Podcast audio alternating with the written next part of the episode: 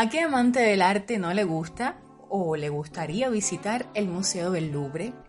Deleitarse ante esas obras magníficas de arte que alberga, recorrer sus enormes salas y espacios exteriores. ¿Mm? Es que hay tanto que ver y disfrutar en este lugar que dicen que ni 100 días alcanzarían para verlo en su totalidad. ¿Qué crees? Y aunque alberga la obra más famosa del mundo, sí, sí, la Mona Lisa, y hoy es el museo más visitado, no siempre ese lugar cumplió esa función. ¿Qué era entonces? Mi nombre es Greta, qué placer que nos escuches, estés donde estés. Yo te saludo desde La Habana, este pequeño puntico en el mapa, y ya le doy la bienvenida a mis amigas Jenny y Gretel. Bienvenidas, chicas. Buenas, buenas. Hola a todos. Ese es uno de los sueños que aún yo no he hecho realidad, visitar el Louvre. ¿Ustedes? No, yo tampoco. Yo sí, pero un día. La afortunada Gretu. Bueno, un día. Hacen un falta día. 99 más. Y este es un lugar que tiene 800 años de historia, se dice fácil. Así que ha experimentado transformaciones que ni nos imaginamos. Sí, exacto, porque como actualmente es el Museo Nacional de Francia y es tan conocido a nivel mundial, puede pensarse que siempre fue un museo. Y no, negativo. ¿Qué fue entonces? Hagamos un poquito de historia, chicas. Vamos, que me desespero. Vamos, vamos, Oye, vamos, poquito vamos. a poco, Gretu. bueno, vamos a viajar un poquito en el tiempo como nos gusta a nosotras. ¿eh? Sí. Les cuento que el Louvre inicialmente se construyó como una sólida fortaleza para proteger de los ataques a la creciente ciudad de París por allá por el siglo XII. Mm, siglo XII. Entonces nos fuimos al medioevo. Se nos fue la mano en el viajecito. Sí, sí. Tranquilitas. Y precisamente por esa función inicial que tuvo, se llama Louvre. ¿Qué ¿Ah, significa? Ah, pero ustedes no lo sabían, ¿eh? Bueno, proviene de la palabra franca liuva o liuve. Más o menos por ahí va la cosa. ¿Qué que significa? significa lugar fortificado. Uy, eso sí que no me la sabía. No, ni yo. Pero aquí me tienen para eso. Ay, qué afortunadas Sí, somos. sí, sí, ella siempre. Y sí, el Palacio del Louvre fue en su origen levantado como una fortaleza, como ya les decía, construida en el siglo XII por el rey Felipe Augusto, junto con el primer recinto amurallado de la ciudad para defender las orillas del río Sena contra los invasores. Sí, porque el Louvre está ubicado en la orilla derecha del río Sena. Sí, un detalle importante. bueno, y quiero decirles que actualmente en el ala azul y del museo se pueden ver los restos arqueológicos de la fortaleza original que forman parte de la exposición Louvre medieval que se ubica en el nivel inferior del museo. Interesante. Súper eso, sí. Y después de Fortaleza. Bueno, Bueno, allá vamos. Le toca a Gretu. ok. Voy yo. Pausa, Jenny. A lo largo de la Edad Media, el Louvre fue renovado en varias ocasiones. Pero, pero, cuando el rey Carlos V asumió el poder en el siglo XIV, se le ocurrió la idea de convertir aquella fortaleza en una residencia real. O sea, un lugar donde se habitaba. Exacto. También se trabajaba. Sí. O podían ser como casas de verano que tenían a su disposición la familia real y su corte. Exacto. Y que, bueno, generalmente se trataban de palacios o, o palacetes ubicados en la capital del país, con muchas habitaciones, salas privadas, salones de fiesta, sus jardines lindos. Oye, estás quisquillosa con las aclaraciones. Hoy no siempre. Según tengo entendido, el Louvre como residencia real se convirtió en la más célebre de la Europa de ese momento. Exacto. Como les decía, Carlos V quiso transformar la fortaleza en un castillo real con sus aposentos, los lugares de entretenimientos, una biblioteca real. Pero bueno, lamentablemente con la Guerra de los 100 años, la edificación sufrió daños y finalmente el rey Francisco I, ya a principios del siglo XVI, la demolió para construir una residencia real, pero mucho más grande y en estilo renacentista. Así mismo es, incluso durante su mandato, Francisco I invitó a nada más y nada menos que Leonardo da Vinci al Louvre para que participara en las obras de renovación. Bueno, y fue cuando la edificación recibió mm, algunas importantísimas piezas, como la Mona Lisa. Qué bien, sí. Pero bueno, este megaproyecto que tenía entre manos Francisco I de convertir al Louvre en una gran residencia real se vio interrumpido por la muerte del monarca y bueno, realmente fue la reina Catalina de Medici la que dirigió la construcción de un palacio que, bueno, respondiera a los intereses que ella quería. es ahí cuando comienzan las labores de construcción del llamado Palacio de las Tullerías. Famosísimo. Y precioso, según lo que se puede ver en los archivos históricos, chicas. Porque lamentablemente ya hoy no existe debido a un incendio que lo destruyó en 1871. Solo queda un pequeño fragmento. Lo que sí no se puede negar es que Catalina de Medici cumplió su propósito. Sí, sí. Porque el Palacio de las Tullerías le sirvió como espacio de retiro, lejos del tumulto de la corte, y al mismo tiempo eh, lo suficientemente cerca como para mantener su influencia política. Sí, sí, bien cerquita. Y bueno, pues los trabajos en el Louvre que había comenzado Catalina de Medici los continuó el rey Borbón Enrique IV después de 1589.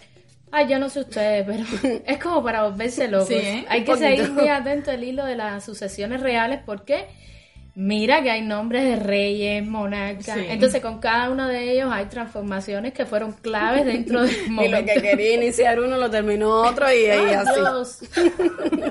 Así, Felipe Augusto, Francisco I, Carlos V, Enrique Enrique IV, no, no, no, Catalina. Y todavía falta un mundo. No, no, no. Pero allá llegaremos. Bueno, vamos a centrarnos. Que el relajito Con, Con orden. orden. con orden. Ok, jefa. bueno, como le estaba diciendo, entra en acción el rey Borbón Enrique IV. Taratatán. Y es durante su reinado cuando comenzó lo que se conoce en la historia del Louvre como el Gran Diseño, que consistía en eliminar los restos de esta fortaleza medieval que habíamos hablado, Sí. Sí.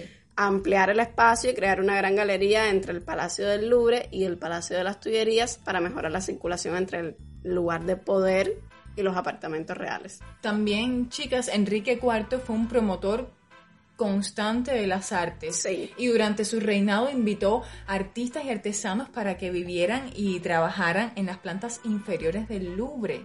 Esto es algo súper importante. Sí. Y fue una tradición que se continuó durante otros 200 años hasta que Napoleón la acabó. Llegó. Sí, sí, el, el periodo de Napoleón estuvo calentico.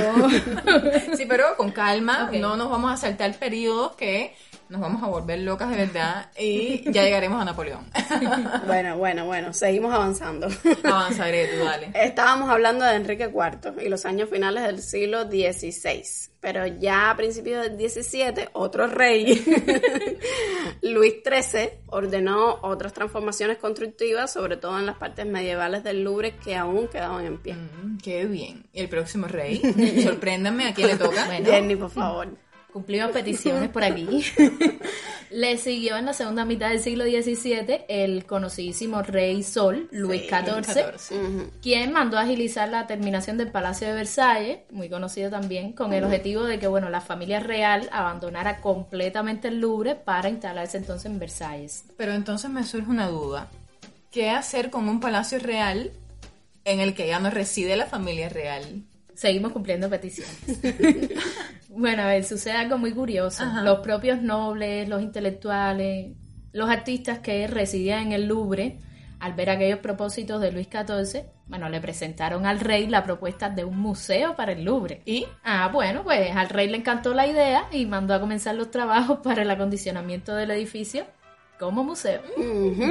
Y ya para el 8 de noviembre de 1793, el Louvre se abrió por primera vez al público como museo propiamente. ¡Echa!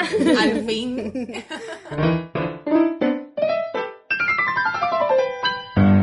Pues sí, después de toda la efervescencia de la Revolución Francesa, abre el Louvre como museo y ocurre algo inédito. Por primera vez se nacionalizan las obras de colecciones privadas de la monarquía y de la aristocracia. Exacto. Es a partir de ese momento que se comienzan a coleccionar las obras que pertenecían a la familia real y las colecciones crecieron con los años a partir de mm, confiscaciones, victorias militares, donaciones privadas. Entonces estamos hablando de que el acceso a todas las obras se hizo libre, sin limitaciones de acuerdo al estatus social, cultural, ¿verdad? Sí. Así mismo. Por eso el Louvre se considera como el precedente de, de los actuales museos nacionales, una de las principales razones. Súper interesante. Pero chicas, es hora de hablar de un personaje que tuvo mucho que ver con el Louvre. Y dale. Que se dueño de él, vamos, por decirlo. Vamos a decir el nombre, ¿no? Sí, ya, yo ya lo dijimos. Lo voy a decir yo, Napoleón Bonaparte. que bueno, lo mínimo que hizo fue rebautizar el museo y llamarlo Museo Napoleón. ¿Qué Louvre de qué? Museo Napoleón. Eso sin contar que lo llenó de obras de artes expoliadas por sus ejércitos durante las guerras. Egipto, en Grecia, Asia, África. Es lo que les decía antes, el periodo napoleónico estuvo calentico.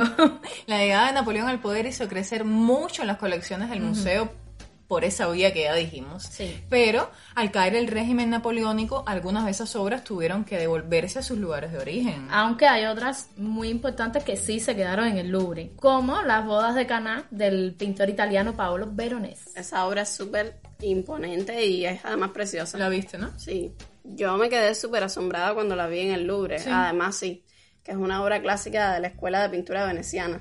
Y les doy un dato además. Mm.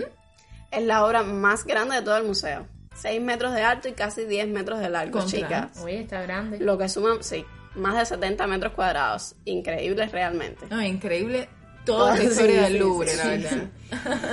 Y pues sí, para este tiempo no solo se había convertido el Louvre en un gran museo, sino que además albergaba la Academia Francesa y la Real Academia de Pintura y Escultura. Bueno, seguimos con Napoleón y sus transformaciones. ¿Qué Sí, más sí, hizo? no hemos terminado con Napoleón. No, no, no. En 1806, Napoleón mandó a construir el Arco de Triunfo del Carrusel para conmemorar sus victorias militares. Está ubicado entre el Palacio del Louvre y el Jardín de las Tullerías. Bueno, y además Napoleón mandó a acondicionar nuevas salas, oficinas para los ministerios, se instalaron establos. Hmm.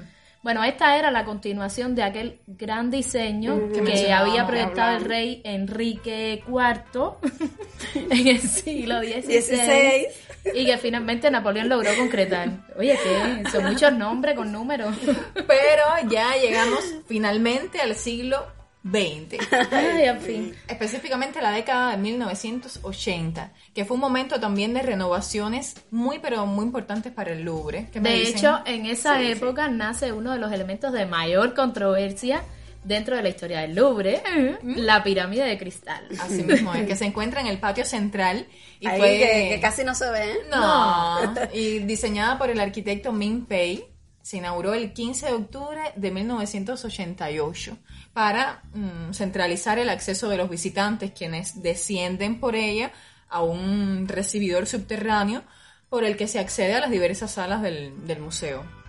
Hoy en día incluso la pirámide se ha convertido en un monumento icónico de París. Totalmente. Y como decías, también ha estado envuelta en muchísimas discusiones desde sus inicios. Sí.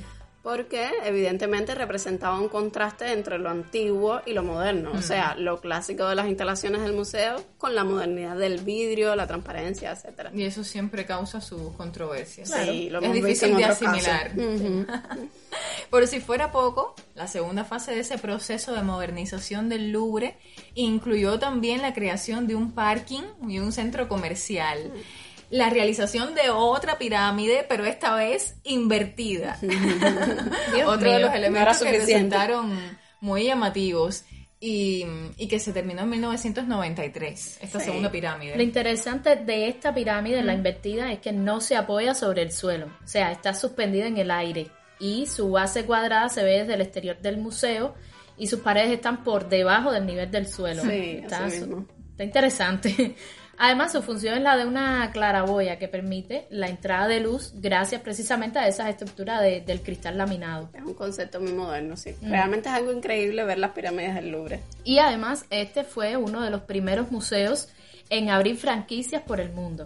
Primero lo hizo en el 2012 en Lens, cerca de la frontera con Bélgica. Y bueno, más recientemente en el 2017 se abrió el Museo Louvre Abu Dhabi en Emiratos Árabes Unidos. O sea que el Louvre como complejo arquitectónico no ha parado de crecer y renovarse con los no años. para nada. Incluso aún hoy día quedan secciones que necesitan una remodelación. Bueno, seguimos haciendo historia. Súper interesante toda esta historia, cómo este complejo arquitectónico tan conocido pasó de fortaleza militar a residencia real hasta llegar a convertirse en el museo al que todos quieren ir o todos queremos ir. Queremos, queremos. Queremos.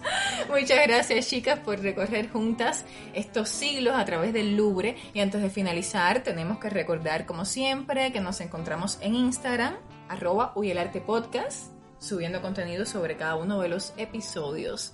Nosotras esperamos reencontrarte en un próximo episodio. Somos Jenny, Gretel y Greta. Chao.